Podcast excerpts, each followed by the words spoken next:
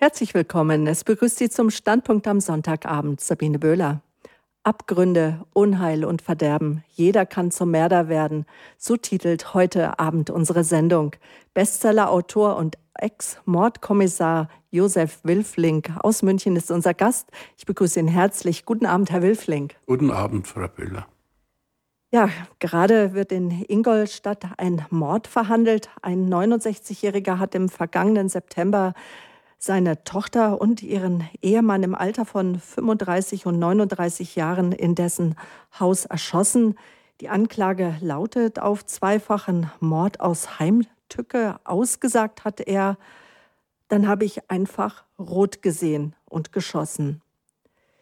Eine andere schlimme Tat, die gerade beschäftigt, ist der Mord an Niklas in Bonn-Bad Godesberg vor etwas über einer Woche. Das war vorletzten Samstag auf Sonntagnacht. Er wurde Opfer einer gewaltsamen Auseinandersetzung und der 17-Jährige bezahlte mit seinem Leben. Unser heutiger Gast, Josef Wilfling, sagt, dass in jedem von uns ein Mördergen steckt. Und darüber wollen wir heute Abend mit ihm sprechen. Warum, wieso und weshalb? Weil diese großen W-Fragen beschäftigen auch einen Ermittler. Noch ein paar Worte zu Ihnen, Herr Wilfling. Sie waren 42 Jahre im Polizeidienst tätig, 22 davon bei der Münchner Mordkommission als Vernehmungsspezialist. Haben Sie zusammen mit Ihrem Team spektakuläre Fälle aufgeklärt, wie den Sedelmeier und den Mooshammer-Mord. Und einer Ihrer ersten Fälle war der Serienmörder Horst David. Und Sie haben Hunderte von Kriminellen verhört, ähm, ja, und Sie sind verheiratet, was ich beachtlich fand im Vorgespräch, als Sie mir erzählt haben, dass Ihr Sohn auch Kommissar geworden ist. Also Ihre Tätigkeit und Ihr oft von zu Hause weg sein hat ihn sozusagen nicht abgeschreckt. War das wichtig für Sie, der Rückhalt zu Hause? Also ich habe zu Hause über meinen Beruf wenig gesprochen. Das war so vereinbart, dass wir das nicht äh, thematisieren. Ich wollte das auch nicht mit in die Familie hineintragen. Aber äh, mit meinem Sohn habe ich natürlich schon über meinen Beruf gesprochen. Und ich war auch stolz, dass er dann auch Polizist werden wollte und äh, dann auch geworden ist, weil ich finde, das ist ein sehr schöner Beruf, ein, ein wichtiger Beruf, ein Beruf mit einer ganz hohen Sinnhaftigkeit. Und äh, deshalb gehörte ich jetzt nicht zu denen, die äh, davon abraten, es gibt ja viele, die raten dann ihren Kindern ab, äh, nicht zur Polizei zu gehen und aus den verschiedensten Gründen. Ich war stolz darauf, dass er äh, dazugegangen ist und jetzt ist er auch bei der Kriminalpolizei im Bereich organisierter Kriminalität tätig. Mhm. Sie äh, sind versetzt worden von Würzburg nach München und hier leben Sie immer noch. Sie haben die Stadt also nicht verlassen müssen nach Ihrer Pensionierung, also eigentlich muss man sagen, verschleppt worden. Denn ich habe in Würzburg meine Grundausbildung gemacht und eines Tages 1967 wurden wir auf einen LKW aufgeladen und nach München gefahren. Und am nächsten Tag stand ich schon äh, vor der Oper, als der Schah von Persien zu Besuch kam mit der Dieber. Und da habe ich dann zum ersten Mal äh, Gewalt erlebt, äh, denn da waren Gewalt tätige Demonstranten. Und äh, ich war ja völlig unbedarfter Junge aus der Kleinstadt. Und äh, das war für uns natürlich schon ein großer Schock. Und viele haben auch gleich wieder gekündigt und aufgehört. Aber das war eigentlich der Beginn einer sehr, sehr lebhaften äh, Zeit.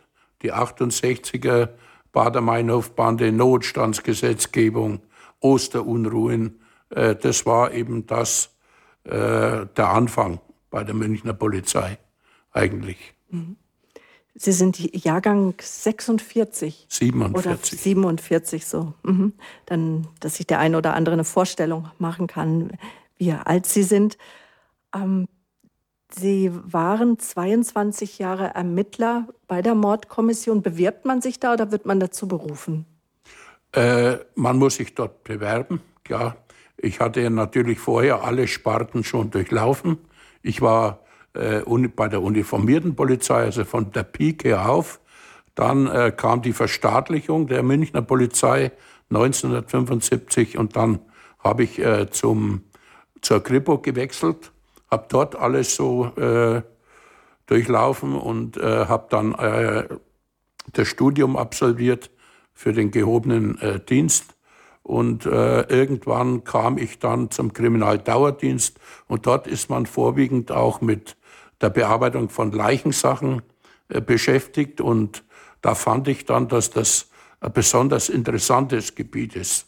Äh, es ist gewöhnungsbedürftig, keine Frage, aber das ist schon die ganze Herausforderung, die man braucht.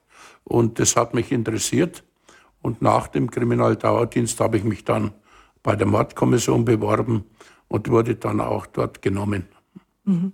Und Abgründe, Unheil und Verderben, so haben wir unsere Sendung ja überschrieben. Jeder kann zum Mörder werden. Das sind auch die ersten Worte Ihrer drei Bücher, die Sie geschrieben haben. Eine Trilogie. Aber bevor wir uns darüber unterhalten, würde mich jetzt doch noch mal interessieren, was jetzt den Ingolstädter Mord betrifft, ähm, wo der Vater dann gesagt hat, dann habe ich einfach rot gesehen und geschossen. Es ist eine schreckliche Tat. Ich kann mir vorstellen, dass jeder von den Hörern sagt, sowas würde mir nicht passieren. Wie kann man sein eigenes Fleisch und Blut umbringen? Wie ist sowas zu erklären? Es ist eigentlich ein, äh, man muss schon fast sagen, ein Routinefall. Die meisten Tötungsdelikte passieren im menschlichen Nahbereich und hier haben sich eben negative Emotionen entladen, die äh, Sie können jede Woche ein Familiendrama in der Zeitung lesen, irgendwo in Deutschland. Das sind ganz dramatische Fälle, wo ja äh, Menschen eigentlich Menschen töten, die sie eigentlich lieben. Das ist ganz besonders schwer nachvollziehbar. Oder denken Sie an den Bereich der Ehrenmorde, wo jemand einen, einen Menschen umbringt, den er eigentlich liebt. Äh, der Vater tötet die Tochter oder äh, der Bruder die Schwester. Das sind dann schon äh, Fälle, wo man dann äh, schwer ins Nachdenken kommt und weiß aber, es kann eben im Leben von jedem Menschen zu einer Situation kommen, wo er außer Kontrolle gerät Dagegen ist niemand gefeit. Und interessant hat jeder Täter, mit dem ich zu tun habe, hinterher gesagt, ich hätte mir nie vorstellen können, dass ich zu so etwas fähig bin. Und äh, wenn man selber mal nachdenkt, ich habe mir die Frage auch oft gestellt, wie würde ich reagieren in einer solchen Situation? Ich habe natürlich auch gesagt, wie die meisten, das würde, mich, würde mir nicht passieren. Aber äh, das haben alle gesagt. Und ich finde, niemand weiß, wie er reagiert, wenn er zum Beispiel in die Enge getrieben wird, wenn Existenzangst aufkommt. Mhm. Das ist besonders gefährlich, wenn äh, sich negative Emotionen entladen oder die Vernunft einfach äh, schwächer ist als die Emotion.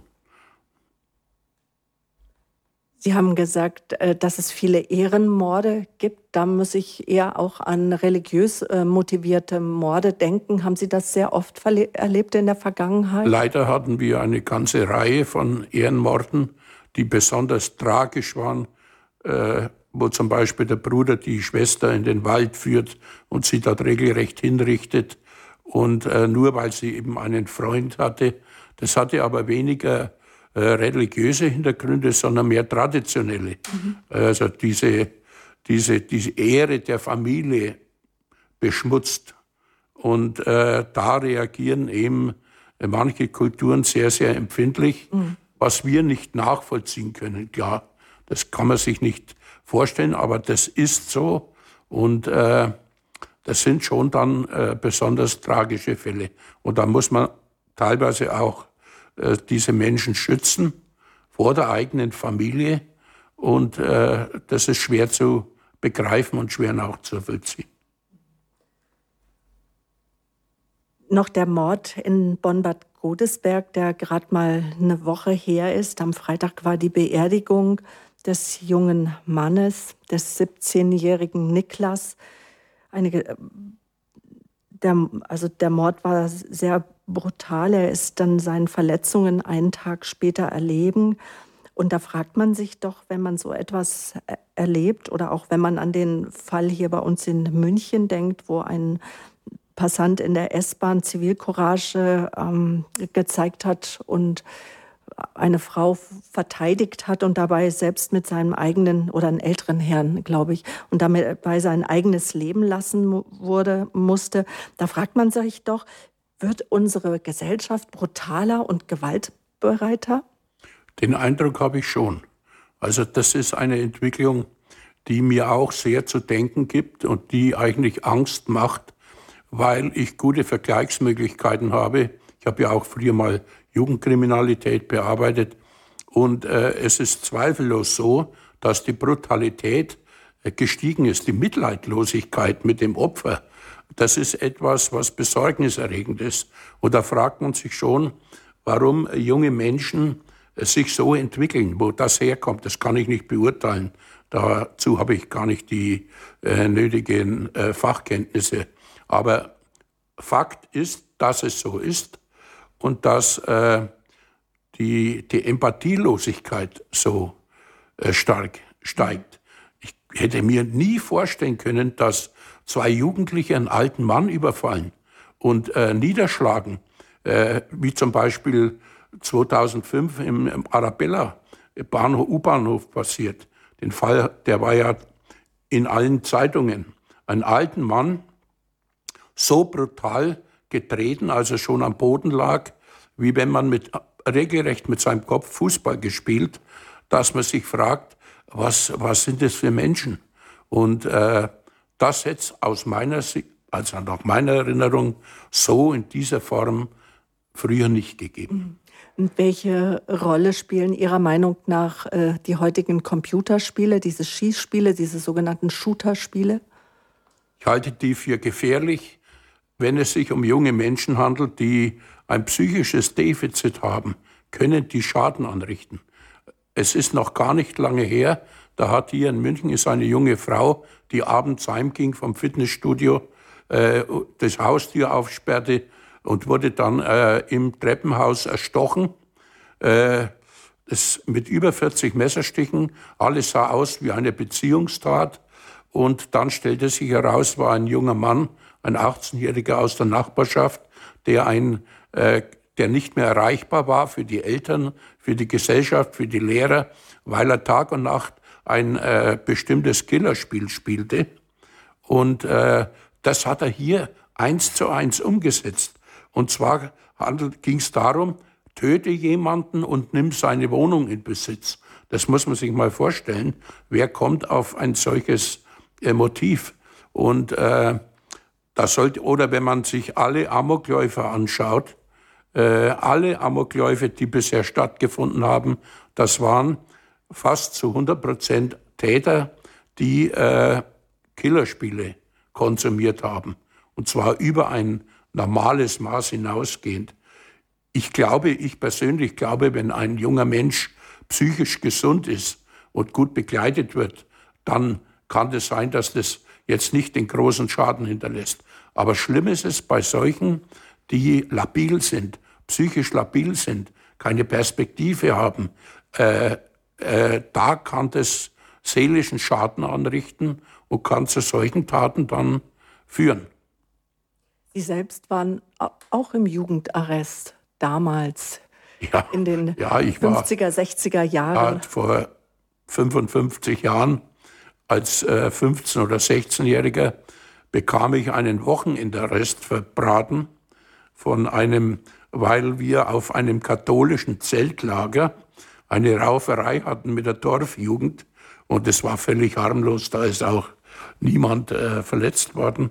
Aber ich landete vor dem Jugendrichter und der Jugendrichter wollte mir 50 Mal Geldstrafe aufbrummen. Da hat meine Mutter, Gott hab sie selig, äh, Einspruch eingelegt und hat nach vorne gerufen, ja, aber die muss ja ich bezahlen, äh, sperren Sie ihn mal ein, damit er katholisch wird. Und ich habe das gar nicht so kapiert und habe mich rumgedreht und zu meiner Mutter gesagt, ja, aber Mama, ich bin doch schon katholisch.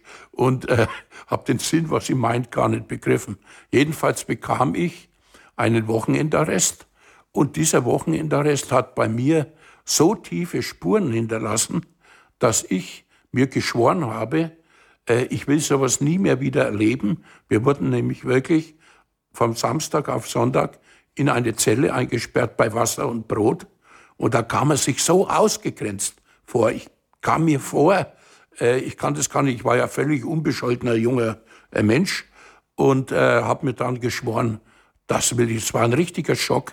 Und dann bin ich zur Polizei und habe mich dann für die Polizei interessiert. Also ich sage das deshalb, das war ein sogenannter Warnschussarrest. Und ich muss immer schmunzeln, heute diskutiert man drum, höre ich in der Politik, ob ein Warnschussarrest Sinn macht. Natürlich, wenn einer zehnmal vorbestraft ist, macht er keinen Sinn mehr. Aber gerade bei Ersttätern, bei mir hat er gewirkt, und zwar richtig gut gewirkt. Und äh, man sieht ja, es hat gehalten. Mhm. Jetzt muss ich doch noch mal daran denken, zu welcher Zeit Sie aufgewachsen sind. Damals gab es noch nicht so einen Fernsehkonsum, wie es ihn heute gibt.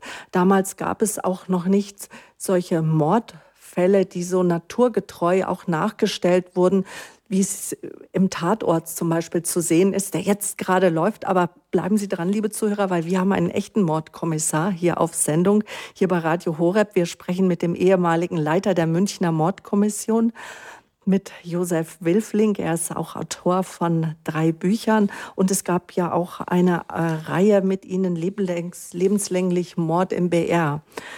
Aber worauf ich jetzt zu sprechen kommen wollte, das ist, ähm, werden junge Leute nicht heute auch abgebrüht durch die vielen Bilder, die sie heute sehen in den doch sehr naturgetreu nachgestellten Filmen? Und ich finde auch manchmal die Bilder, die man in, der, in den Nachrichtensendungen sieht. Also ich glaube, ich wäre geschockt gewesen damals als also, 15-Jähriger, wenn ich oder 10-Jähriger, wenn ich Nachrichten geschaut hätte. Also ich kann nur sagen, es gibt eine bestimmte äh, Klientel ja. sind Jugendliche, die Defizite haben, die vielleicht in bildungsfernen Familien aufwachsen.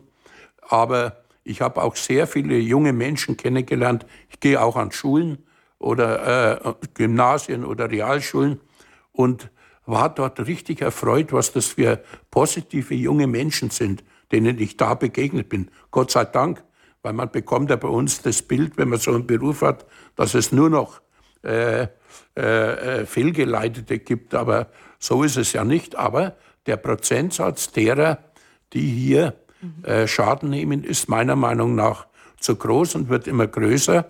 Und ich bin fest überzeugt, dass das natürlich einen Einfluss hat, dieser Medienkonsum und äh, diese Darstellungen. Äh, man hat ja Beispiele aus den USA, wo äh, Kinder und Jugendliche gar nicht mehr unterscheiden konnten zwischen Realität und Fiktion und, und haben eine Pistole genommen und auf das Nachbarkind oder auf das Geschwister geschossen, weil sie dachten, die stehen jetzt wieder auf, so wie im Videospiel eben auch. Und äh, ich finde das schon eine gefährliche Entwicklung und ich äh, wäre schon dafür, dass man solche, äh, äh solche extremen Gewaltdarstellungen verbietet und äh, dass der Staat hier eingreift. Früher hat man auch gewaltverherrlichende Darstellungen in, auf Papierform verboten. Mhm. Ich kann mich erinnern, wir haben diese Dinge auch sichergestellt und beschlagnahmt. Und da frage ich mich, warum das natürlich nicht möglich ist, dass man hier äh, ein Verbot ausspricht. Jetzt würde ich auf einen Ihrer ersten Fälle gerne zu sprechen kommen, der sehr spektakulär war, nämlich auf den Serienmörder Horst David. Der Spiegel, der hat Sie als bayerischen Columbo betitelt. Sie gelten als Vernehmungsspezialist, was besonders im Fall ja, des Serienmörders eben Horst David damals einem Ihrer ersten spektakulären Fälle auch sozusagen bemerkbar wurde. Ähm, Und Sie haben in Ihrem Buch Verderben, haben Sie geschrieben damals, die Ermittlungen nach Horst David als mutmaßlichen Mörder begannen mit einer einzigen DNA-Seite, DIN A4-Seite. DNA-Seite, aber darauf will ich hinaus, auf, mit einer einzigen DIN A4-Seite, die am Montag, Sie wissen noch genau das Datum, 9. Mai 94 auf meinem Schreibtisch landete. Damals waren Sie erst drei Jahre als Ermittler bei der Münchner Mordkommission. Aber Sie sind ja schon viel, viel früher mit dem Fall David äh, konfrontiert worden, nämlich als Sie noch bei der normalen grünen Polizei waren. Ja, das ist äh, schon ein Fall, der in die Kriminalgeschichte eingegangen ist. Und äh, als ich eine, ein, äh, bei, der also bei der ZEC war, ZEC, zivile Einsatzgruppe, also fahrender Bereich der Straßenkriminalität in Schwabing unterwegs war, da passierten 1975 im August zwei Morde an Edelprostituierten. Einer in der Arzesstraße und einer in der Hildensberger Straße. Und äh, die eine Prostituierte wurde am Freitag getötet und die andere am Sonntag. Und bei der zweiten hatten wir Dienst, mein Kollege und ich, und waren am Tatort. Und äh, da habe ich diesen Tatort gesehen und die Tote und äh, konnte nicht ahnen, die Fälle sind nie geklärt worden, äh, konnte nicht ahnen, dass ich dann 20 Jahre später bei der Mordkommission bin und dann flattert ein, eine Benachrichtigung des Landeskriminalamtes herein und da steht drauf, dass ein Fingerabdruck zugeordnet werden konnte. Und zwar war das ein Fingerabdruck an einem Whiskyglas bei der ersten Prostituierten, die am Freitag getötet wurde. Und dieser Fingerabdruck, der da 20 Jahre schlummerte und keiner wusste, wem der gehört, der wurde einem gewissen Horst David aus Regensburg zugeordnet. Und äh, diese Zuordnung, die geschah dadurch, dass es eine Revolution gab im Bereich der Computer. Und zwar hat man damals das automatische Fingerabdruck-Identifizierungssystem beim BKA äh, installiert. Das ist also ein Computer, der in der Lage ist, alle Fingerabdrücke, die irgendwo an einem Tatort in Deutschland irgendwann nicht zugeordnet, mhm. irgend noch umge zu vergleichen mit allen einliegenden Fingerabdruckblättern von Straftätern. Und da ratterte das durch und der erste Treffer war diese Fingerspur. Und jetzt kam es darauf an, wie kommt diese Fingerspur in die Tatwohnung? Und wer ist dieser Mensch? Ja, aber wieso gab es denn dann 94, war das im Mai, das muss ja dann Ende 93 oder Anfang 94 gewesen sein, dass überhaupt dieser Fingerabdruck dem Horst David zugeordnet werden konnte. Ist Weil er dann nochmal straffällig geworden? Der war wegen Unterhaltspflichtverletzung äh, erkennungsdienstlich behandelt worden. Ach. Und in dem Haus, in dem er wohnte, in Regensburg, war eine alte Frau, ermordet worden. Und in dem Zusammenhang wurde er äh, erkennungsdienstlich behandelt, weil man ihn im Verdacht hatte. Aber man konnte ihm nichts beweisen. Mhm. Und das ließ natürlich die Alarmglocken ja. bei uns äh, schrillen. Allerdings, dieser Fingerabdruck an dem Tatort in München, der war nicht unbedingt tatrelevant. Denn das war eine Prostituierte, die hatte am Tag zehn Freier. Und wenn er da sagt, ja, ich war dort und ich habe auch ein Whisky getrunken, das war im Wohnzimmer, die Tat war im Schlafzimmer, dann, äh, dann war es das. Das beweist ja nicht unbedingt, dass er der Täter sein musste. Also kam es darauf an, dass er ein Geständnis ablegt. Und äh, das ist ja auch die Hauptarbeit bei der Mordkommission. Mordkommission heißt Vernehmungsdienststelle. Das eine macht der Erkennungsdienst, das sind äh, das sind äh, Spezialisten, die die Spuren suchen, die Spuren sichern, Fingerabdrücke, DNA-Spuren und so weiter. Aber die Mordermittler sind eigentlich Vernehmungsbeamte. Und äh, 95 Prozent aller Urteile beruhen ja auf dem, auf dem Personenbeweis. Und äh, darum ist die Vernehmung bei uns so wichtig und äh, bildet den absoluten Schwerpunkt, anders als im Krimi. Äh, wo also diese Vernehmungen drei Minuten dauern. dauern die Vernehmungen bei uns natürlich stundenlang, manchmal auch nächtelang. Und äh, das ist das A und O. Und äh, da werden die Fälle geklärt und der Showdown, der berühmte Showdown, der im Krimi immer am Ende beim Stürmen des Hauses dargestellt wird, der findet in der Realität beim Ermittlungsrichter statt. Wenn der Ermittlungsrichter äh, darüber entscheidet, ob Haftbefehl erlassen wird oder nicht. Und hier in dem Fall ging es jetzt darum, wie schafft man es, dass man aus diesem Menschen, der als äußerst stur und schwierig beschrieben wurde, dass man aus dem eine entsprechende Aussage rausbekommt. Und das war die eigentliche Herausforderung. Und äh, das ist jetzt natürlich das Thema Vernehmung und Vernehmungstechnik und Vernehmungstaktik. Und das ist ein abendfüllendes Thema, aber es ist das wichtigste Instrumentarium, das wir haben, um äh, Fälle aufzuklären. Was ich gelernt habe aus Ihren Büchern, das ist, wenn man über einen bestimmten Tatbestand schon weiß und auch schon Indizien hat und sogenannte Beweise hat. Ich habe gelesen bei Ihnen, dass Sie damit zuerst nicht konfrontieren, sondern dass Sie immer wieder versuchen, durch Fragen herauszubekommen, äh, wie tatsächlich ein Abend oder eine gewisse Situation sich gestaltet hat. Das bedarf der großen Geduld. Also als erstes muss man lernen als Ermittler, äh, das lernt man in der Polizeischule im ersten Semester, dass wir bei unserer Arbeit nicht mit der Wahrheit bedient werden, sondern wir werden äh, angelogen, Menschen irren sich, Menschen haben Vorurteile. Das ist die wichtigste Herausforderung, der man sich stellen muss und zwar professionell. Und äh, wenn man angelogen wird, niemand wird gerne angelogen, dann wird vielleicht der ein oder andere ungehalten reagieren. Mhm. Man wird äh, emotional, erlebt man ja in der Familie, im Streit mit der Ehefrau. Jeder kennt das. Äh, und das darf natürlich ein Ermittler nicht haben. Und das muss er, äh, das muss er verarbeiten. Man muss seine Emotionen absolut im Griff haben. Und man sollte auch kein Moralapostel sein, sondern darf keine Verachtung spüren lassen, dem gegenüber, auch einem Kindermörder gegenüber nicht, sondern muss wirklich objektiv und sachlich bleiben. Und wenn jemand lügt, dann lässt man ihm eben lügen. Das ist, solange man nicht das Gegenteil beweisen kann, lässt man jemand lügen. Mhm. Und wenn es sein muss, stundenlang.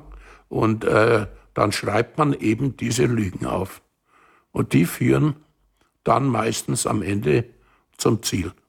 Das war bei Horst David war das so. Am Anfang haben sie ihn seine Lügen, die sie in einem stundenlangen Verhör sich anhören mussten. Seite für Seite werden solche Protokolle dann unterzeichnet von dem Verdächtigen. Das war mir auch gar nicht so bewusst. Ja, das muss alles ganz korrekt ablaufen. Da gibt es ganz strenge äh, gesetzliche Vorgaben. Äh, man darf niemanden unter Druck setzen. Man darf keine Suggestivfragen stellen, äh, keine Vorgaben machen. Man muss ordentlich. So hätte belehren. es nicht sein können, dass. Dass, äh, wenn man Profi ist, darf einem das nicht passieren. Mhm. Denn am Ende der Kette steht das Gericht. Und da werden diese Vernehmungsprotokolle regelrecht seziert. Auch von den Anwälten natürlich. Und wenn man da einen Fehler gemacht hat, dann ist die Gefahr natürlich gegeben, dass das nicht verwertbar ist. Mhm. Und äh, deshalb kam es darauf an, wenn man gewusst hat, wie bei dem, er wird lügen, dann hat man das natürlich äh, ausgenutzt. Und äh, wir haben eine Vernehmung vorbereitet und schon mal damals die denkbaren möglichen Antworten einbezogen. Und ob Sie es glauben oder nicht, das war wie eins zu eins. Wie, er hat genau da an den Stellen und den Punkten gelogen, wo wir es auch erwartet haben. Also sieben Morde hat er dann letztendlich zugegeben, peu à peu, tröpfchenweise. Und äh, es war ein Vernehmungsmarathon, kann man sagen. Und was er hat selber dann auch eine Autobiografie geschrieben. Horst David, wo Sie sagen, einige Sachverhalte habe ich erst in seiner Biografie gelesen. Und warum spreche ich jetzt so lange darüber? Mich hat schockiert, dass er selber schreibt ähm, oder ein Satz von ihm, der nicht in seiner Autobiografie zu lesen ist, ist mir übrigens heute noch wortwörtlich in Erinnerung, schreiben Sie in Ihrem Buch. Es gibt Menschen, die wurden geboren, um zu heilen und Gutes zu tun, und andere wurden eben geboren, um zu zerstören und Böses zu tun. Zu denen gehöre ich.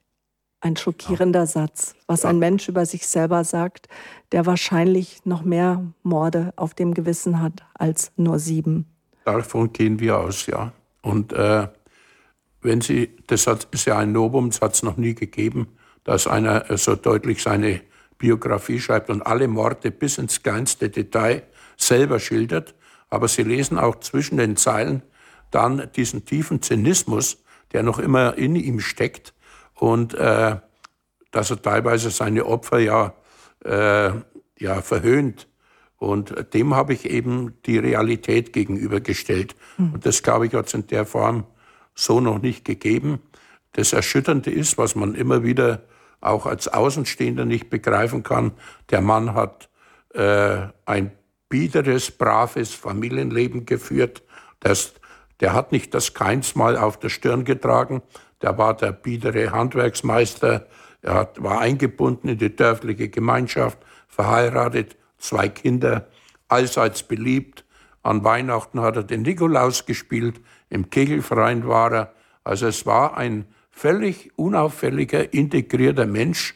Und irgendwann hat er äh, immer die Gelegenheit genutzt und ist dann ausgebrochen aus diesem bürgerlichen Leben, wenn er Geld in der Hand hatte, und dann ist er abgetaucht ins Milieu à la Dr. Jekyll und Mr. Hyde. So kann man das beschreiben. Und er wurde jedes Mal zutiefst provoziert von Frauen, was einen tiefen naja, Hass in ihm ausgelöst hat. Das ist die subjektive Wahrheit, die jeder Täter natürlich äh, für sich beansprucht.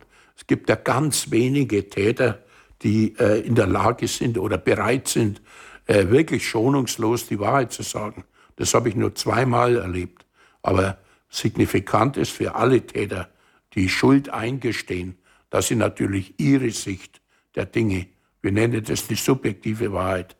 Ja, ich war's, aber ich wurde angegriffen, ich wurde provoziert, der andere war schuld und so weiter. Dann, das ist geradezu äh, ein Kennzeichen für die Echtheit eines Geständnisses, wenn ein Täter äh, runterfährt, mhm. die Brutalität rausnimmt, relativiert. Das muss man wissen und äh, das ist auch das Recht eines jeden Täters, seine Sicht der Dinge zu schildern. Mhm. Und so hat es der natürlich auch gemacht. Noch eine Frage, bevor wir jetzt gleich in eine kurze Musik gehen und auch die Hörer einladen. Sie dürfen sie vernehmen, sozusagen, den ehemaligen Mordkommissar, Leiter der Münchner Mordkommission und Bestsellerautor Josef Wilfling ist hier bei uns im Standpunkt am Sonntagabend zu Gast. Der sagt, jeder kann zum Mörder werden, in jedem von uns steckt ein Mördergehen. Warum sagen Sie das also immer das, wieder auch? Sie werden da auch nicht müde, äh, das zu sagen weil ganz schlicht und einfach die meisten Täter, mit denen ich es zu tun hatte, äh, ich schätze mal so 70 Prozent, hatten keine schwere Kindheit, hatten keine Gewalterfahrungen gemacht und hatten ein bis dahin völlig unbescholtenes Leben geführt. Und dann ist eben äh, das passiert. Und äh, wenn man an das, es gibt ja große Philosophen wie Kant, die sagen, wir haben alle das Gute und das Böse in uns und äh, können uns entscheiden. Äh, und das radikale Böse ist auch in den Gutmenschen verwurzelt. Und die Frage ist, äh, ob es ausbricht. Bei den allermeisten Menschen nicht, Gott sei Dank. Aber es gibt eben äh, Situationen, wo ihm der ein oder andere dann äh, hier wirklich diese Hemmschwelle, diese innere Hemmschwelle, die wir ja alle haben, überwindet. Können wir uns schützen? Kann ich mich schützen, zur Mörderin zu werden, Herr Wilfling? Äh, das ist eine schwierige Frage. äh, ich habe immer festgestellt, wenn sich negative Emotionen wie Hass, Rachegedanken, wenn sich die nicht äh, irgendwann widerlegen, sondern immer stärker werden, dann ist es äh, ein Alarmzeichen. Oder die Gier in einem, die Habgier in einem immer stärker wird, dann muss man sagen, äh, sind es die Alarmzeichen, die auch viele Täter geschildert haben übrigens. Wir hatten ja mal einen Polizeibeamten, der hat zwei Menschen enthauptet in einer Nacht und der hat eindrucksvoll geschildert äh, diesen inneren Kampf, der da stattgefunden hat, diese, diese Gier, die in ihm entstanden ist, weil er dieses Geld wollte und andererseits die Vernunft. Lass es bleiben, sei vernünftig. Und dann hat er es doch getan. Und dieser innere Kampf, äh, das ist wohl das Entscheidende, äh, ob er das dann zur Tat kommt oder nicht, was halt stärker ist. So einfach sehe ich das. Also wenn negative Emotionen mhm. stärker sind als die Vernunft, die menschliche Vernunft, die wir auch in uns tragen, dann äh, kann das passieren. Gewissen, wie schätzen Sie das Gewissen ein? Das spielt eine ganz große Rolle natürlich. Und äh, schon im Vorfeld, äh, also bei mir wäre es übermächtig, das Gewissen. Ich könnte das nicht äh, verkraften wahrscheinlich. Und äh, erstaunlich ist aber, dass die wenigsten Täter aus Gewissensgründen gestehen oder zu ihrer Schuld stehen. Das sind eigentlich, das sagen zwar viele äh, und sagen, ja, ich bin jetzt erleichtert oder mir ist ein Stein vom Herzen gefallen, aber ich habe meine Zweifel, ob das ehrlich gemeint ist. Wenn jemand Schuld eingesteht, und das tun immerhin 80 Prozent aller Mörder, dann nur deshalb, weil sie sich einen Vorteil davon versprechen. Also äh, Schadensbegrenzung. Vielleicht habe ich die Chance, wegen äh, Totschlags verurteilt zu werden, anstatt wegen Mordes. Also die meisten wollen Schadensbegrenzung betreiben, weil ja irgendwann mal der Punkt erreicht ist, äh, dass er mit dem Rücken an der Wand steht. Und dann muss er sich entscheiden, was ist für mich besser. Und vielfach, auch oft erst vor Gericht, kommt dann der Punkt, dass er sagt, jetzt ist es besser, wenn ich die Tat gestehe, als länger zu leugnen. Und dann kommt meistens dieses subjektive Geständnis.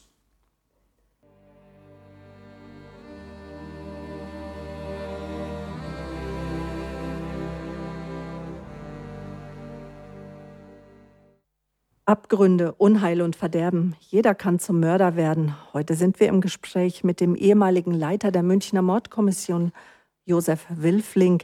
Er hat seine Erfahrungen aus 22 Jahren intensiver Polizeiarbeit niedergeschrieben in den Büchern Abgründe, wenn aus Menschen Mörder werden, Unheil, warum jeder zum Mörder werden kann und Verderben, die Macht der Mörder.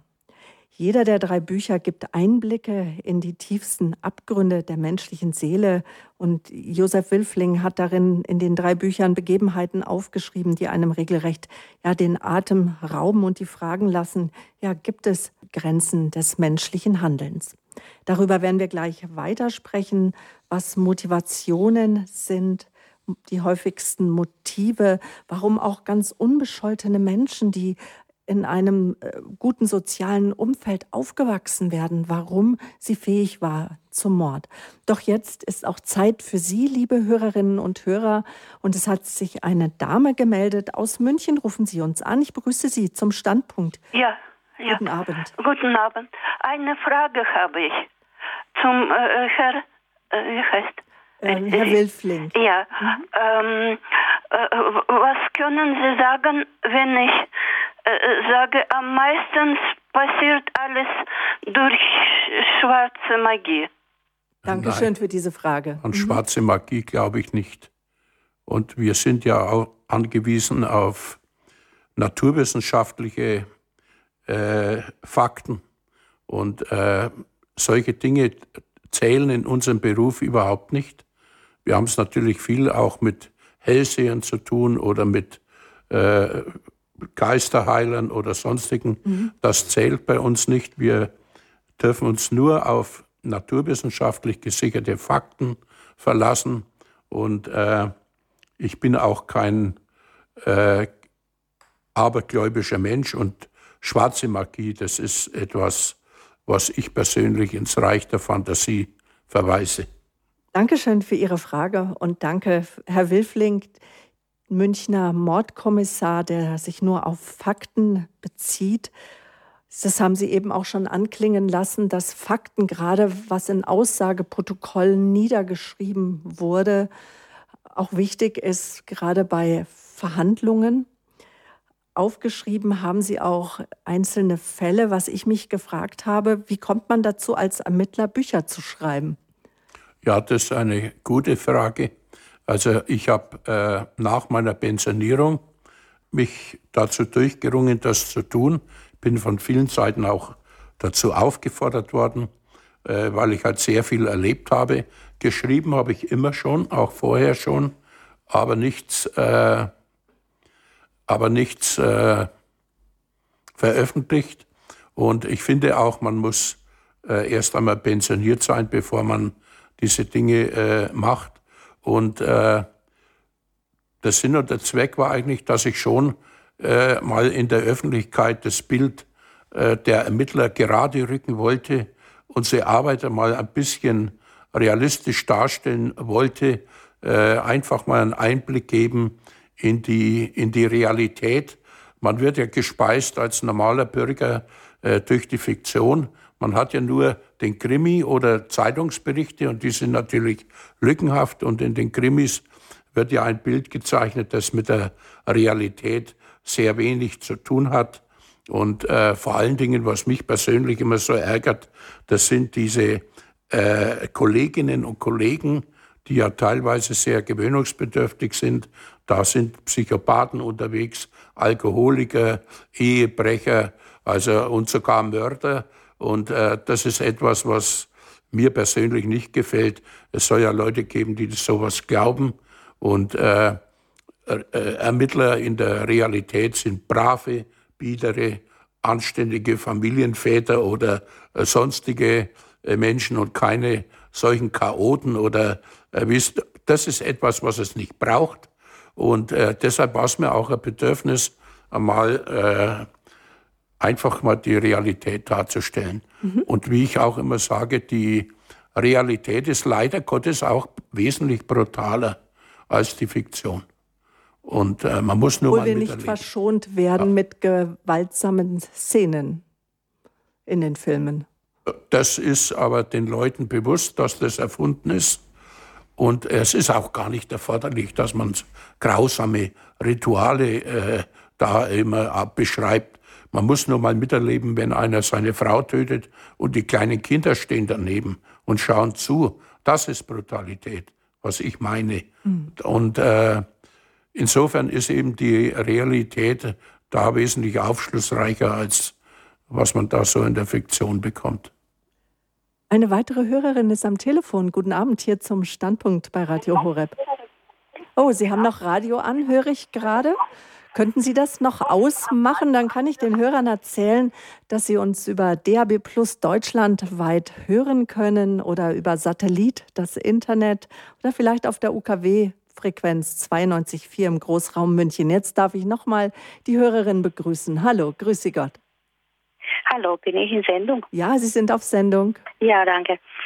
Äh, ich habe dann die Gedanke gehört, ob wir Schutz haben. Wir natürlich haben wir Schutz. Gott hat uns nicht in die Welt gestellt ohne, ohne irgendetwas. Er hat uns seinen Schutzengel gegeben. Wir sollen vertrauen, dass er uns beschützt und, und beten zu ihm.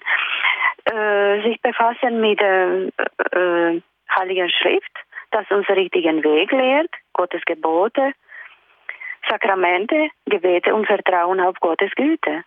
Ja, da gebe ich Ihnen vollkommen recht. Da habe ich keine Einwände dagegen.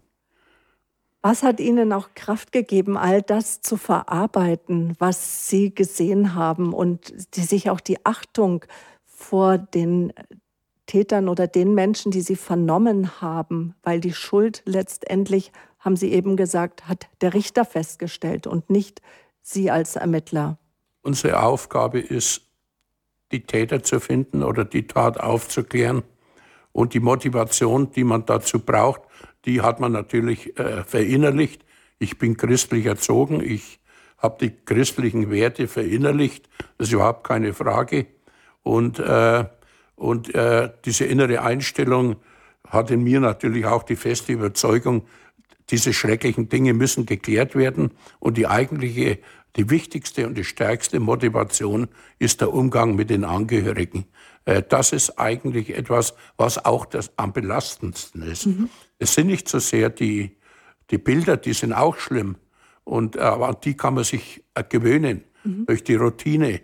Aber der Umgang mit den äh, Menschen, und zwar mit den Opferangehörigen und mit den Täterangehörigen, ist die eigentliche Motivation, die man hat. Man will den Menschen gerecht werden. Die haben das Recht zu erfahren, was da geschah. Und äh, das will man auch unbedingt äh, äh, erfüllen. Dankeschön für Ihren Anruf und auch für Ihr Statement, für Ihren Hinweis. Drei Bücher sind aus Ihrer Feder entstanden. War die Trilogie geplant oder gibt es ein viertes Buch in Arbeit? Nein, ein viertes wird es nicht geben. Äh, das war eine Trilogie und die baut sich so auf, dass in dem ersten Buch Abgründe äh, beschäftigt sich mit, den, mit der Frage, warum Menschen überhaupt töten. Und da stehen diese Mordmotive im Mittelpunkt. Und äh, in Anlehnung an die sieben Todsünden aus der Bibel. Und äh, daran erkennt man schon diese Motive, die ja sehr überschaubar sind, die sind so alt wie die Menschheit. Und äh, die haben sich auch nicht verändert. Die findet man genauso im Strafgesetzbuch wieder. Dort nennt man es halt niedrige Beweggründe. Und äh, zu jedem dieser sieben äh, Motive habe ich einen Fall geschildert. Diese niedrigen Beweggründe unterscheiden ja auch äh, das Mord, den Mordparagraphen vom Totschlag. Das ist ja auch etwas, was man unterscheiden muss. Äh, wenn man einen Menschen tötet, im Affekt zum Beispiel oder nach einem Streit oder der Alkohol spielt eine große Rolle. Äh, wenn man also auf der Stelle zur Tat hingerissen wird, äh, dann ist es vielleicht so ein, äh, ein Delikt im Bereich des Totschlags. Und wenn man aber aus einem verwerflichen, verachtenswerten Motiv heraus einen Menschen tötet, dann wird man zum Mörder. Das ist der Unterschied. Es kommt aufs Motiv an, auf die innere Einstellung des Täters. Wenn ich einen Menschen töte aus reiner Habgier, nur um mich zu bereichern, dann ist es ja an Verwerflichkeit nicht zu überbieten. Das empfand ich auch immer als besonders schlimm, wenn man nur weil man äh, an Geld will oder weil man sich bereichern will, einen Menschen tötet, das Recht auf Leben abspricht. Dann wird man zum Mörder. Und, äh, oder aus, aus Rache oder aus, aus anderen niedrigen Beweggründen. Das ist das Entscheidende. War das jetzt schon der Unterschied zwischen Mord und Totschlag? Ja, das ist, das ist der Unterschied, dass man zum Totschläger wird, das heißt ja im Gesetz, wer einen Menschen tötet, ohne Mörder zu sein, wird als Totschläger nicht unter fünf Jahre bestraft. Höchststrafe sind 15 Jahre. Ohne Mörder zu sein. Und dann ist natürlich die Frage, und wann wird man dann zum Mörder? Ja. Und das wird man, wenn man aus einem verwerflichen, verachtenswerten Motiv heraus die Tat begangen hat.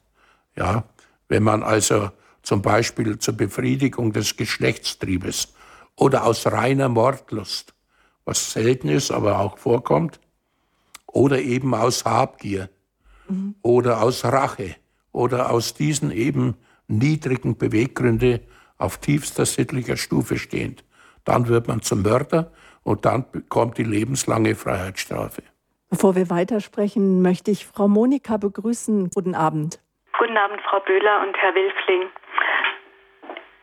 Was ich zu dem Thema ähm, Verrohung so ein bisschen ansprechen wollte, was mich also schon sehr lange stört, das ist auch dieses, dieses Empfinden, dass der, eine zunehmende Respektlosigkeit voreinander da ist, dass diese Grundachtung, dass der andere eben ein Geschöpf, äh, für, für Christen ist es, weil der andere ein Geschöpf Gottes ist, aber diese Grundachtung vor einem Menschen, auch wenn ich jetzt ganz anderer Meinung bin als er, nicht mehr da ist. Und das erlebt, das ist mein Erleben ganz stark auch in der politischen Auseinandersetzung und in den Äußerungen unserer Politiker zunehmend.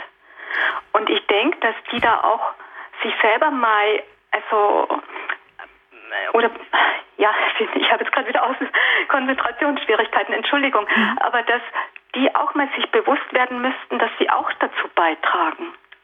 Da kann ich Ihnen nur beipflichten. Und also gerade jetzt mit den politischen Gegnern, es wird keine politi also keine Diskussion mehr geführt, keine Auseinandersetzung. Es wird der andere nur noch ver also, also ja, so klein, mit verächtlichen Worten klein so gemacht. unter die Gürtellinie, wie man das ja. so im ja. allgemeinen Sprachgebrauch Ja, also es ist nichts. Neues, aber ich habe den Eindruck, dass das also jetzt noch stärker geworden ist. Ja, es ist richtig. Es ist auch mein Eindruck. Äh, nur den anderen äh, die Fehler aufzeigen, angreifen, nicht mehr vernünftig miteinander reden. Und das erlebt man auch eben äh, im, im Alltag, auch im polizeilichen Alltag. Vielleicht haben Sie schon mal gehört, es werden jetzt sogar schon Rettungskräfte angegriffen, Feuerwehrleute, die eigentlich kommen, um zu helfen und werden dann von einem Mob angegriffen und geschlagen. Und äh, das kann man gar nicht verstehen, was sich da entwickelt. Also ich bin da selber äh, schockiert, was, was das für eine Entwicklung ist, diese Respektlosigkeit mhm. vor dem anderen. Und äh, ich kann es Ihnen nicht beantworten, woran es jetzt äh, so im Einzelnen liegt. Mhm. Aber wir haben ja genügend gescheite Leute in diesem unserem Lande, aber die machen sich scheinbar darüber keine Gedanken. Also, dass wir alle unser Umgangsverhalten reflektieren und es auch von unseren Politikern einfordern, das entnehme ich jetzt Ihrem Statement Frau Köberling, Dankeschön für Ihren Beitrag. Alles Gute für Sie. Guten Abend. Sie sagen die tiefen, die sieben Todsünden, weil dazu, äh, finde ich, passt jetzt auch, ähm, was Frau Köberling gesagt hat. Sagen Sie Habgier, Hochmut, Neid, Trägheit, Völlerei, Wollust, Form. Sa sagen Sie, sind oftmals Motive für grausame Taten und welche Ereignisse oder Lebenslagen können denn so Emotionen wie Habgier, Eifersucht, Hass, Zorn, also weil, weil auch äh, im Politischen hat man manchmal das Gefühl, manche lassen sich so zum Zorn auch hinreißen. Was führt denn dazu, dass Gefühle derart ent, sich also entgleisen? Also, sich entgleisen lassen, möchte ich fragen, ja. Äh, das ist natürlich individuell völlig unterschiedlich. Mhm. Ich sage immer, äh, Morde sind zwar gleich, gleichen sich, aber kein Mord ist wie der andere. Und das ist ja immer eine individuelle Entscheidung und hängt auch sehr viel von vielen Faktoren ab. Äh, wir unterscheiden zwischen dem emotionalen Hintergrund, Tathintergrund und dem rationalen Tathintergrund. Und äh, wie zum Beispiel der, also der eiskalte Mörder, der Psychopath, der die Tat akribisch plant und ohne äh, Gewissensbisse dann äh, durchführt, oder eben äh, der emotionale Tathintergrund. Äh, da spielt die Rache, glaube ich, die eine entscheidende Rolle. Mhm. Also sich das hineinversetzen in die Opferrolle.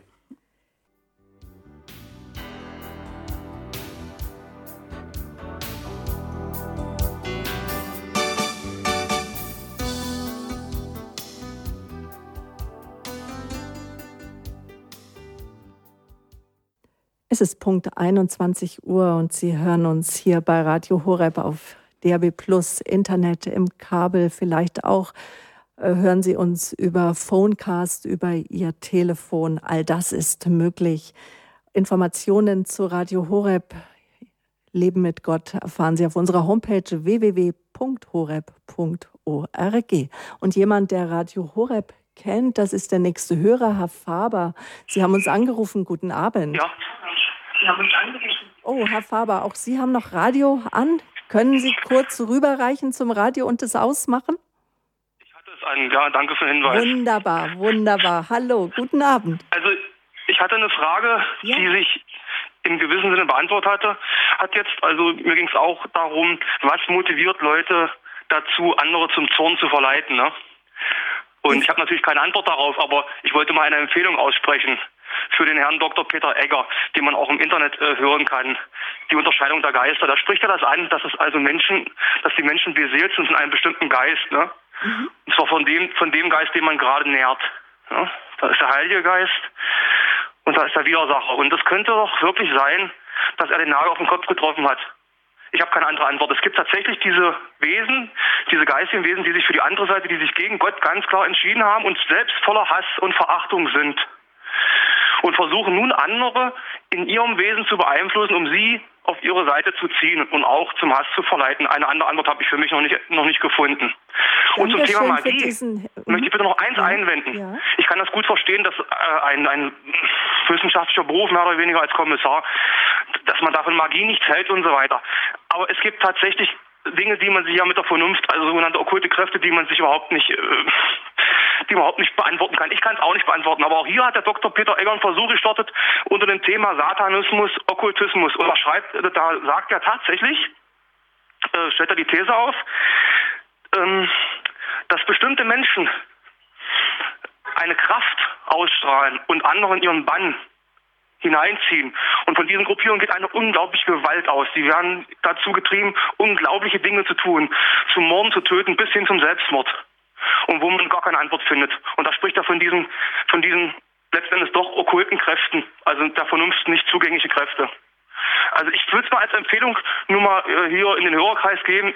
Ich selbst habe natürlich keine Antwort darauf, aber ist das vielleicht mal ein Versuch, äh, an die Wahrheit heranzukommen. Ja? Genau, und das geben wir gerne weiter. Danke für diesen Hinweis und auch auf die Sendungen mit Herrn Professor Egger, der seit Jahrzehnten kann man schon sagen, hier bei Radio Horeb regelmäßig auf Sendung ist. Und die Sendungen mit Herrn Professor Egger, unser Hörer hat jetzt auch besonders auf die Sendung Unterscheidung der Geister hingewiesen, können alle in unserem Podcast abgerufen werden bei Radio Horeb. Klicken Sie also auf unsere Homepage oder rufen Sie auch gerne den Hörerservice an dass es Menschen gibt und auch Mörder, von denen eine gewisse Ausstrahlung, der Hörer hat es auch Magie genannt, ausgeht, die selbst, wo sie auch als Mordermittler, der eben sachlich auf sachlicher Ebene arbeiten muss, mit eingefangen werden können. Auch das haben Sie erlebt.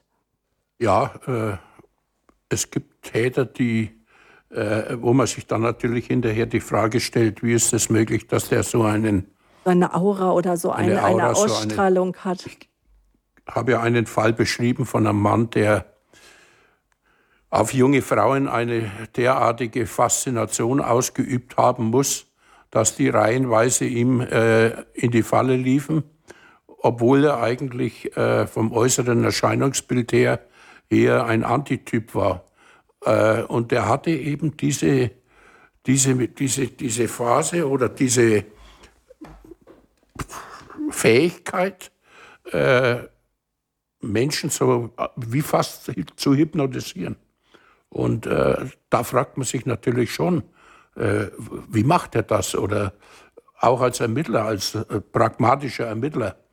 Ansonsten bin ich halt der Meinung, es gibt einen äh, britischen Philosophen namens Joseph Conrad und der hat gesagt, äh, es ist gar nicht nötig, sich in äh, Gedanken zu machen, wo das Böse herkommt, aus irgendwelchen anderen Regionen. Der Mensch ist zu jeder Gemeinheit fähig. Und äh, das habe ich gelernt. Und dieser Satz, der ist mir immer wieder dann in Erinnerung äh, gekommen, wenn ich an einem Tatort stand. Und äh, es war einer der Schwächsten unserer Gesellschaft, das Opfer, also Kinder oder alte Menschen, dann ist mir dieser Satz immer wieder eingefallen, der Mensch ist zu jeder Gemeinheit fähig. Und äh, man fragt sich natürlich dann schon automatisch, jeder, der das dann miterlebt, wie ist es möglich, dass Menschen äh, so etwas tun können. Und äh, darauf habe ich ehrlich gesagt auch noch nie eine Antwort gefunden. Herr Wilfling, wir haben einen weiteren Hörer, Herrn Spieß aus München. Guten Abend. Ja, grüß Gott zusammen. Hier spricht Anton Spieß aus München. Danke, dass ich da durchgekommen bin. Ja, ich wollte noch eine kleine Bemerkung anfügen oder mein Gedankenbeitrag mhm. zu dem, was vorher gesprochen worden ist über die zunehmende Respektlosigkeit und Verrohung der Sitten. Ich denke, es hat mehrere Gründe, aber einer scheint mir, dass es auch in der Kirche äh, immer mehr an Ehrfurcht mangelt. Stichwort Kniebeuge vom Tabernakel, vom Allerheiligsten. Und wenn also Gott nicht mehr so geliebt wird oder die Ehrfurcht dargebracht wird, scheint es mir dann logisch, dass man auch dann den Menschen oder den sie nicht mehr entgegenbringt oder auch den Menschen, die Gutes tun wollen, also wie Polizeikräfte, die einen Einsatz machen und anderen helfen wollen. Und diese Ehrfurchtslosigkeit ist sehr stark. Ähm, sie wird eigentlich auch nicht mehr beigebracht und das ist auch der Hintergedanke dessen, warum ich jetzt auch anrufe. Also Priester, äh, sprechen Sie nicht mehr an, Sie üben also dieses Wächteramt nicht aus, erklären es auch nicht mehr. Und Sie sind ja die Hausherren, da sind uns Laien da irgendwo auch die Hände gebunden, können wir das ja schlecht sagen. Also den Angestellten kann man schlecht sagen.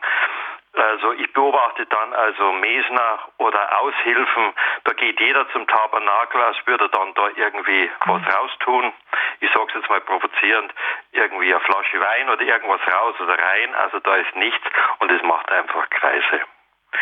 und vielleicht, mhm. das ist das, was ich können Sie oder würden Sie das auch? Sie sagten, da sagen wenige, es gibt nicht viele, die da sich Gedanken machen ähm, oder die gescheiten Leute Gedanken machen, wenn der eine oder andere das vielleicht hört oder wieder ermutigt, dass darauf hingewiesen wird, dass wir mir Gott die Ehre geben sollen in aller Demut und aller Liebe und ähm, ja auch die Ehrfurcht in der Kirche wieder zunimmt und die Priester doch und die Verantwortlichen, die Vorgesetzten der Mitarbeiter darauf hinweisen. Da gebe ich Ihnen vollkommen recht. Das ist auch mein Eindruck. Äh, es ist tatsächlich so, dass man eben diese Ehrfurcht äh, immer mehr verliert und äh, die Menschen halt immer mehr zum Egoismus erzogen werden. Und ich sehe immer die Familie als die Keimzelle an. Und wenn Sie mich nach meiner Meinung fragen, äh, die Familie ist das alles Entscheidende, die Erziehung in der Familie. Und äh, da kann ich Ihnen sagen, da können Sie jeden Polizisten fragen, die gehen in eine Familie rein und da kann ich Ihnen nach fünf Minuten sagen, ob das mal Kunden von uns werden oder nicht. Und äh, da wird schon diese Ehrfurcht äh, durch äh, Egoismen ersetzt. Lass dir nicht mehr alles gefallen, das ist ja alles Blödsinn, das, äh, das brauchst du nicht, nur noch du und, äh, und so weiter und so fort. Das wird da alles geschürt. Und die Folge ist dann natürlich auch, dass die Ehrfurcht, der Respekt äh, immer mehr abgebaut wird. Und das ist dann auch, was Sie sagen, dass man eben das weglässt und das ist nicht mehr aktuell und das wird, ist überholt und das ist altmodisch. Und äh, da wird es immer mehr aufgewässert und immer mehr verwässert und äh, führt dann zu diesen Ergebnissen. Da bin ich voll auf Ihrer Seite. Und äh, wir sprechen ja heute ganz ausführlich über das fünfte Gebot. Du sollst nicht töten. Fragen uns steckt in jedem ein Mördergehen. Aber das vierte Gebot ist ja auch, du sollst deine Eltern ehren und achten. Und es fängt ja auch damit an, dass äh, Kinder, äh, dass Eltern auch gut denken von ihren Kindern und auch umgekehrt. Und sie sagen, sie kommen schon in Familien rein und können sehen, ob man respekt und achtungsvoll miteinander umgeht und ob das Klienten werden. Habe ich Sie da recht verstanden? Absolut, ja. Äh, man ist ja als Polizisten sind ja Seismographen. Und äh, wir kommen ja viel in Familien rein, weil es natürlich nur dann, wenn es äh, zu äh, Übergriffen kommt. Aber man sollte mal nicht vergessen, oder die meisten wissen das gar nicht, dass bei uns äh, etwa 150 Kinder jedes Jahr umgebracht werden, aber nicht vom schwarzen Mann.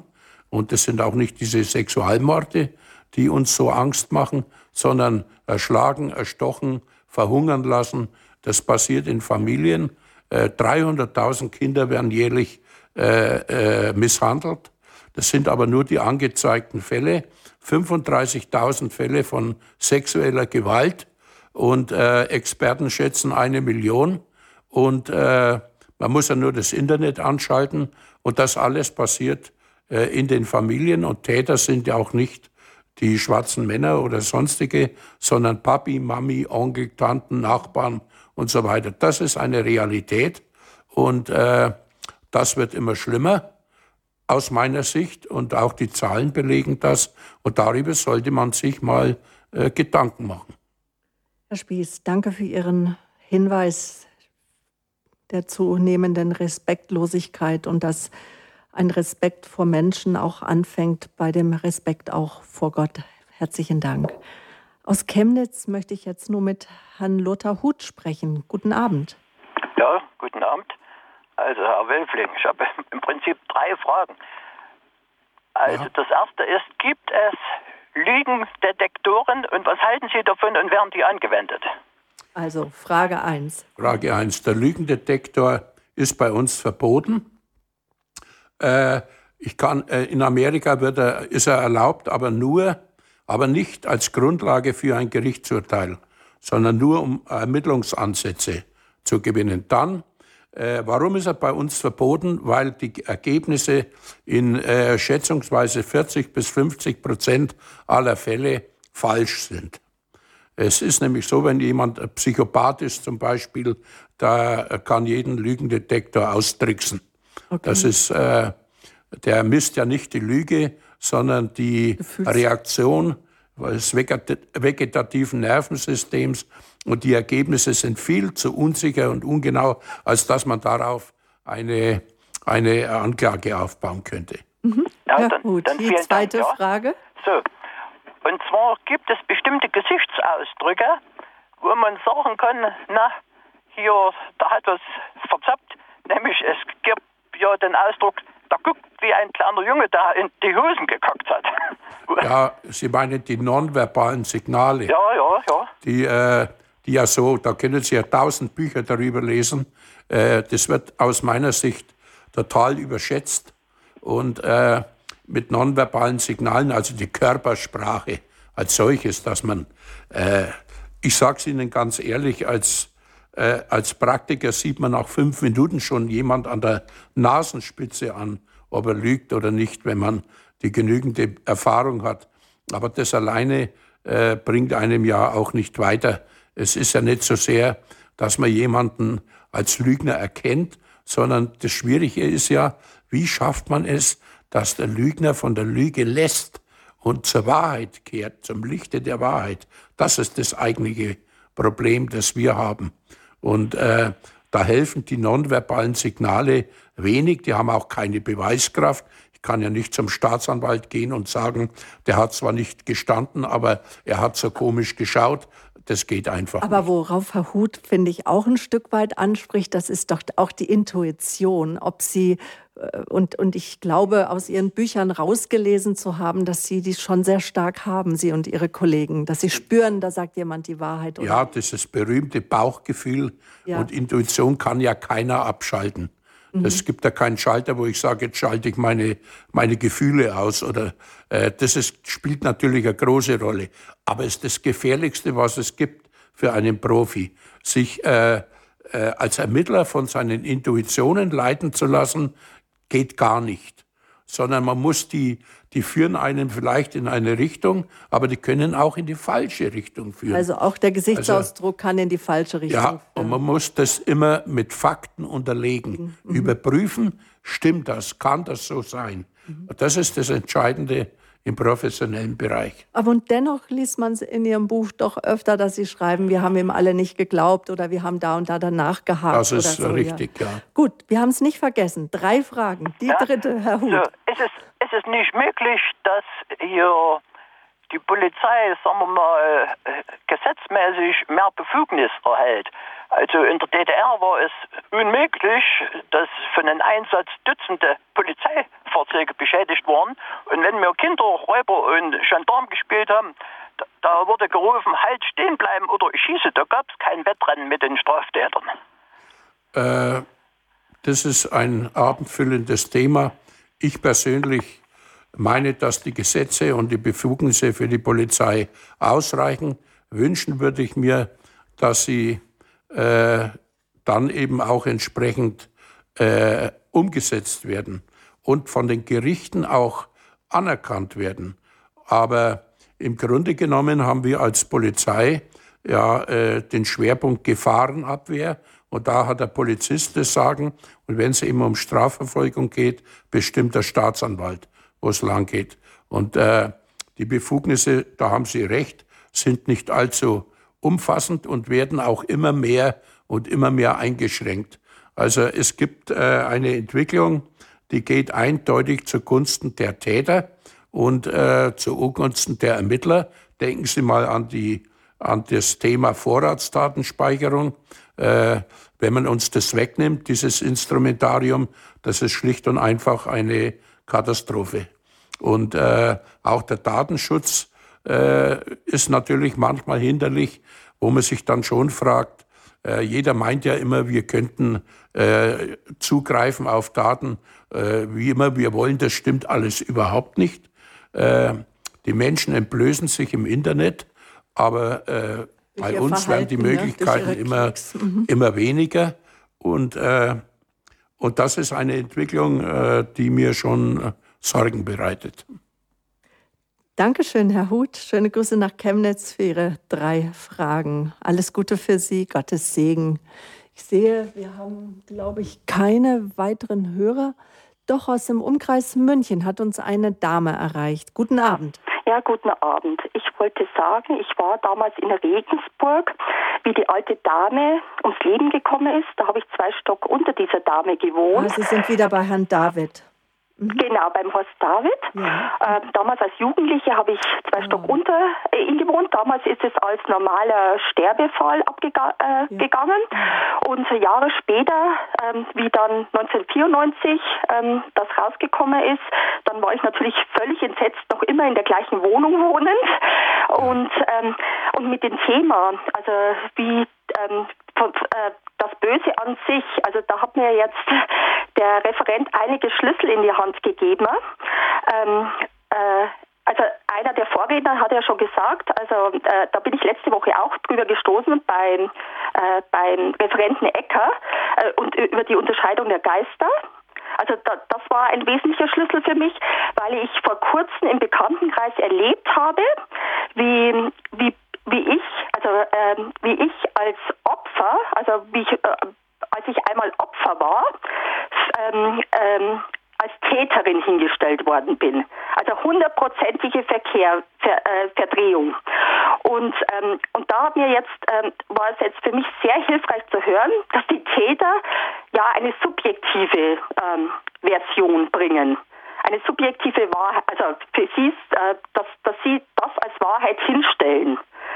Ja, und, äh, und ja. so kann ich äh, wunderbar jetzt, also Sie haben mir jetzt wieder einen Schlüssel in die Hand gegeben, weil ich völlig entsetzt war, also wie ich das gehört mhm. habe, dass ich plötzlich als ähm, Täterin hingestellt worden äh, bin. Und ähm, so, so kann ich mir das Böse einfach erklären. Also, das freut mich. Also das, das, das war jetzt für mich, ähm, ich, also mit Horst David, das, das, das liegt ja 20 Jahre zurück. Also da habe ich jetzt, das war damals natürlich sehr bewegend für mich, das als dann junge Studentin zu hören, dass ähm, dass da ein Mord, also in unmittelbarer Nähe, äh, gleichzeitig passiert ist, wie ich da drunter gewohnt habe. Und wie dieser harmlose Horst David da, ähm, ja, ja es, wie Sie das auch dargestellt haben, als Familienvater so, so ein böses ähm, Gesicht dann sich offenbart hat. Da haben Sie einen ganz einen wichtigen Punkt angesprochen. Es war tatsächlich so, dass äh, von den fünf Morden, die er in Regensburg gestanden hat, es waren alles alleinstehende ältere Damen, drei gar nicht als solche erkannt worden sind. Das heißt, und jetzt sind wir bei dem Thema Dunkelziffer. Das, äh, Experten sagen ja, dass pro entdeckten Mord mindestens ein unentdeckter kommt. Das heißt, die Dunkelziffer ist bei uns äh, sehr hoch, auch in dem Bereich. Und das hat was mit der Leichenschau zu tun, die ja sehr schwierig ist. Und äh, da gibt es natürlich äh, Defizite und zu wenig Obduktionen und immer mehr rechtsmedizinische Institute werden äh, geschlossen und äh, da kann dann sowas passieren. Der Horst David hat äh, diese Tote alle als natürliche Tote getarnt, hat am Tatort Manipulationen vorgenommen, hat äh, dem einen Opfer einen Staublappen in die Hand gedrückt, dem anderen Reiseprospekt und keiner hat das durchschaut und gemerkt, weil die Tötung eines Menschen sieht man nicht immer gleich. Es gibt ja unblutige Tatorte und blutige und bei den unblutigen ist es natürlich besonders schwierig. Das ist ein wichtiger Punkt, den Sie da angesprochen haben. Ich hoffe, Sie haben es gut verkraftet. Dass, äh, aber äh, es ist vorbei und äh, sitzt noch eine Zeit lang. Dankeschön für Ihren Anruf. Alles Gute für Sie. Frau Sitte aus Leibniz haben Sie uns erreicht. Leipzig. Also, ah, Leipzig, da haben sich die Buchstaben verdreht in der Tastatur. Hallo, Frau Sitte. Hallo.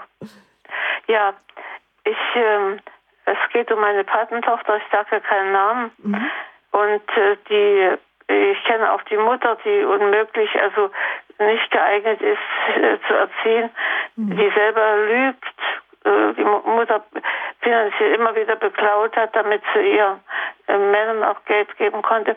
Und die, meine Patentochter, die ich irgendwie retten konnte, die, also die ist dermaßen raffiniert geworden. Lügt und stiehlt, besteht sogar ihre Großmutter. Es sieht ihr niemand etwas an. Vom Gesicht, also Liebe, echt liebevoll. Ja, das grenzt ja fast an Schizophrenie dann, oder? Nein, das ist das Normale. Also Bitte? ich habe ja immer gesagt, keiner trägt das keinsmal auf der Stirn und man sieht einem Täter nicht an, welche Dinge er im Schilde führt oder welchen Charakter er hat. Das äh, merkt man immer erst hinterher und meistens, wenn es zu spät ist. Und es ist auch äh, bekannt, dass äh, Täter es genialerweise verstehen, sich zu tarnen und äh, sich das Mäntelchen der mhm. Unschuld überzuhängen. Da könnte ich Ihnen unglaubliche äh, Fälle schildern. Aber das ist eben äh, geradezu signifikant für Straftäter, dass sie sich nichts anmerken lassen und dass sie diese Dinge im stillen Kämmerchen ausbrüten. Das ist ja das Problem. Darum kann man solche Taten schwer verhindern. Und äh, weil das eben, äh, das ist auch diese unheimliche Macht, die Mörder über das Leben anderer haben äh, und der steht die Ohnmacht der Opfer gegenüber. Denken Sie nur mal an die ganzen Ereignisse, äh, Terroranschläge oder Absturz von German Swings Maschine.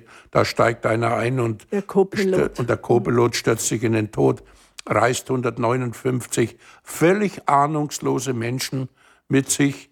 Die, äh, oder denken Sie an Norwegen, dieser Wahnsinnige, der auf eine Insel fährt und 69 junge Menschen erschießt, die völlig ahnungslos sind.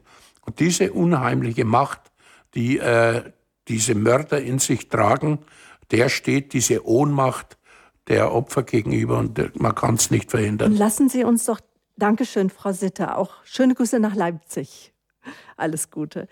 Lassen Sie uns doch jetzt zum Abschluss über unsere Sendung Abgründe, Unheil und Verderben, jeder kann zum Mörder werden, doch noch mal darüber sprechen, ja, was dazu führen kann, wie, wie zum Beispiel jetzt bei der Patentochter oder bei anderen Menschen, wo wir merken, die haben sowas Böses in sich, ja, böse Mächte, böse Kräfte. Wir, äh, wir Christen glauben an die Präsenz Gottes genauso wie an die Präsenz auch des Teuflischen, des Teufels.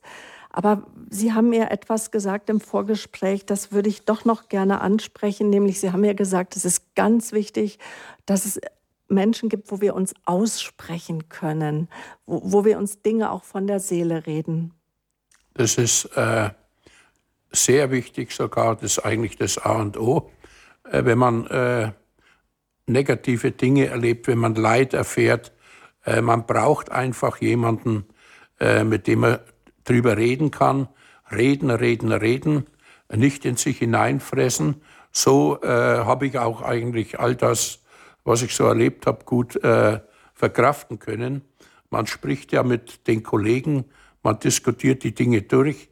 Äh, früher ist man mal zum Beichten gegangen, was sehr hilfreich ist. Also einfach sich die Dinge, äh, die einen belasten, von der Seele reiten. Man kann sich aber auch, wenn man spürt, dass man Hass empfindet oder dass so negative Dinge immer stärker werden, jemand anvertrauen.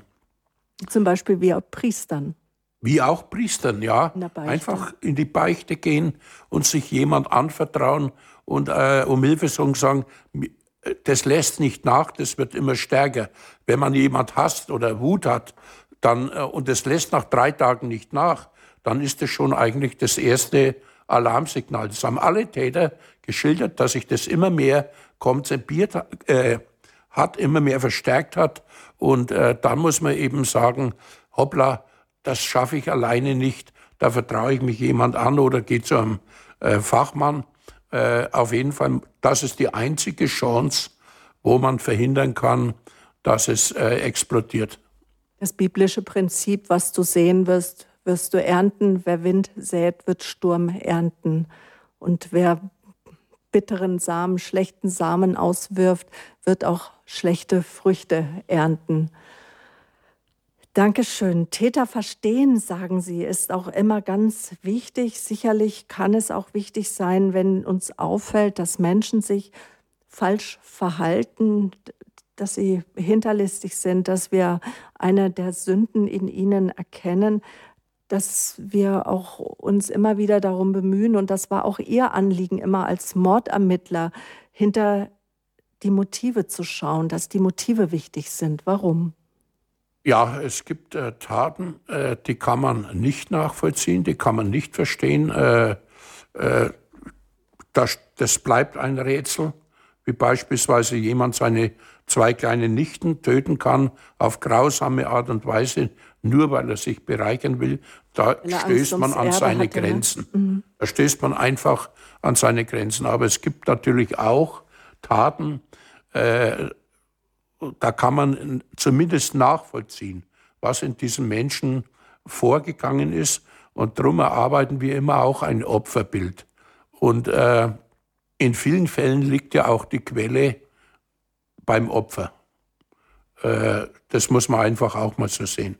Gibt der Opfer sind ja nicht per se immer die Guten und Täter die Bösen, sondern es gibt immer auch eine Quelle, wo alles angefangen hat. Und da spielt das Opfer eine Rolle und äh, auf der anderen Seite der Täter. Und man sagt ja auch, jeder Täter war auch im Vorfeld oftmals Opfer. Viele Täter sogar mhm. waren äh, im Vorfeld selber Opfer. Denken Sie mal an Frauen, die misshandelt wurden jahrelang und, äh, und dann irgendwann eskaliert die Situation und sie greift zum Messer, wird dann zur Täterin und war eigentlich vorher äh, jahrelang Opfer. Dankeschön für das Gespräch. Herr Wilfling, Abgründe, Unheil, Verderben, drei Bücher, die mein heutiger Gast geschrieben hat. Einer von Münchens bekanntester Mordermittler, Josef Wilging, war unser Gast im Standpunkt hier bei Radio Horeb. Dankeschön, Herr Wilfling, dass Sie hier unser Gast waren.